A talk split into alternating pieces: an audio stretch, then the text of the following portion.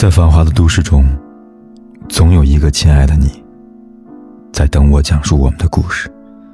今天的你过得还好吗？我是凯子。你可以在微信公众号里搜索“凯子”，凯旋的凯，紫色的紫。每天晚上，我都用一个故事陪伴你。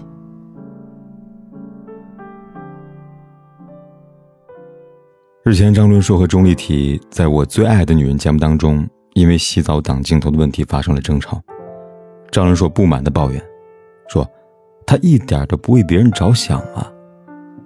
还向自己妈妈吐槽老婆，说：“他就是懒。”在厨房为全家人做早餐的钟丽缇全程听着，终于忍不住为自己辩解道：“他说，我不是故意的，好吗？”张伦硕还不依不饶的回怼道。你认真点好吗？你能道歉吗？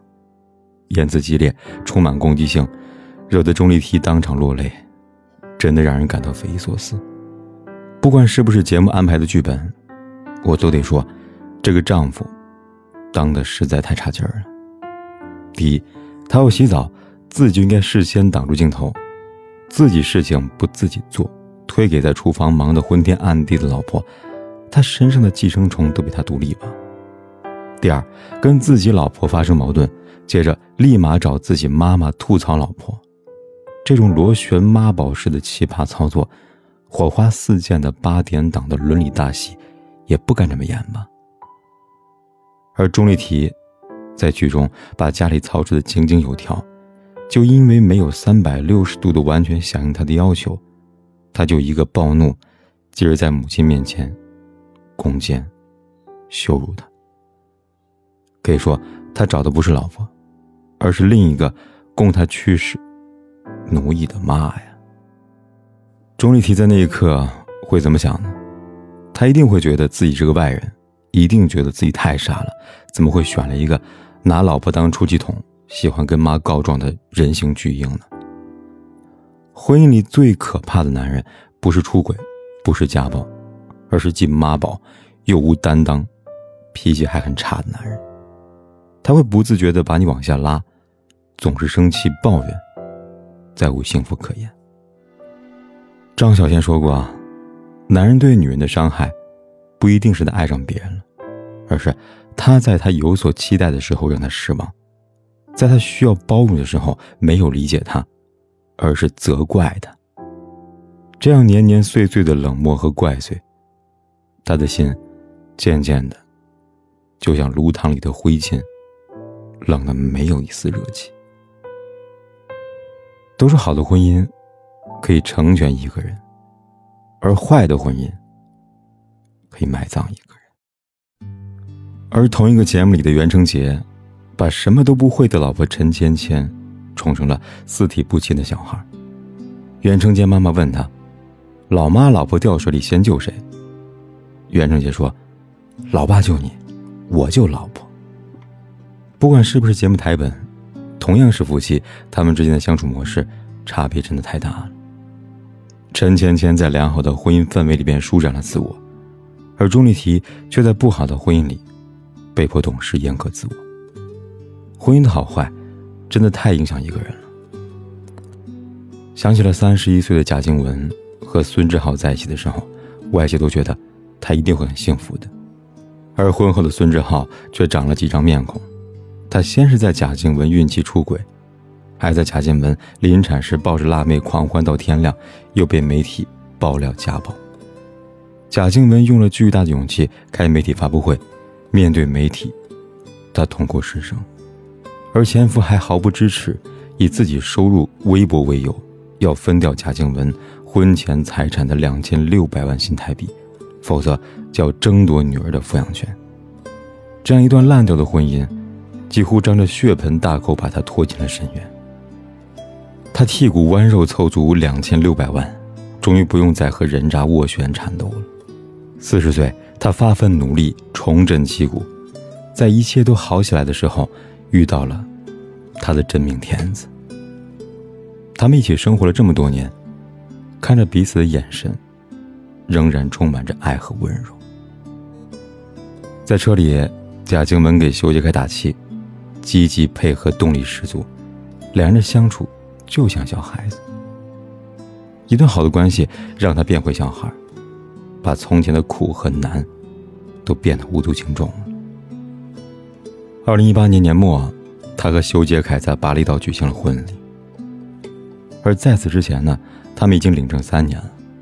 在三个女儿的见证下，他们完成了这场姗姗来迟的婚礼仪式。修杰楷拖着她的手，郑重其事地说出他的承诺：“谢谢你，愿意相信我，让我成为你的丈夫，我会握着你的手，永远不放开。我爱你。”三十岁到四十岁，他在一段好的关系里。重获新生。生活是鸡毛蒜皮，但是爱，会让你得到力量，充满耐心，心中柔软。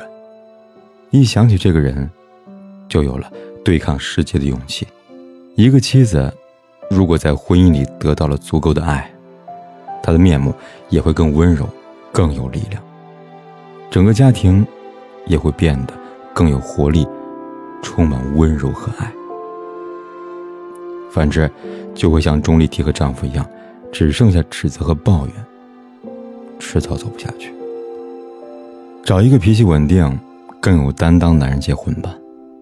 婚姻本来就是一场旷日持久的修行，想要长长久久的相处下去，对方一定要足够理解你、赞美、包容、鼓励你，而不是一遇到问题就先挑剔、抱怨、责怪你，这样。只会让两个人的关系迅速冷却。有心理学家表明，一个女人要想保持年轻的容貌不被岁月侵蚀，那一样要有一段稳定幸福的婚姻。而一段幸福稳定的婚姻里，一定有一个更有担当、情绪稳定、能在重要时刻支持你的丈夫。他会在乎你的感受，就像袁成杰那样，把你当成人生中最重要的人。吃到好吃的，第一个想到你。看到好东西，第一个买给你。无论你什么时候在外受了委屈，他都会第一个站出来替你说话，给你肩膀让你哭，也会给你煮一碗面，暖肠胃。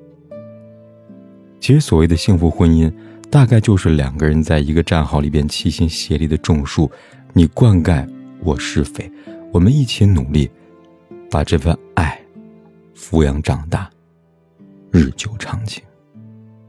最终，你变得更好，也让我变得更好。所以啊，真正好的婚姻，就是让人成为更好的人，让我们舒展自己，找到活力。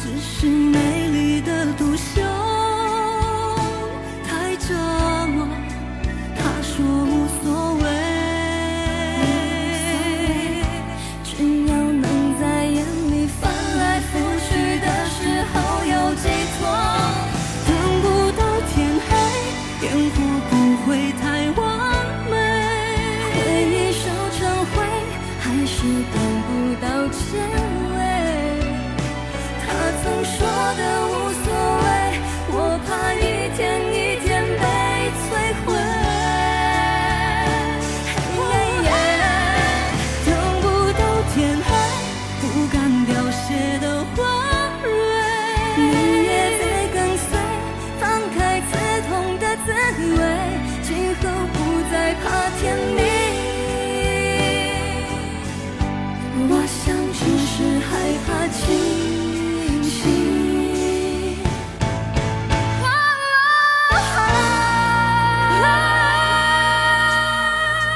等不到天黑，烟火不会太完美，回忆烧成灰，还是等不到结尾。他曾说的无所谓。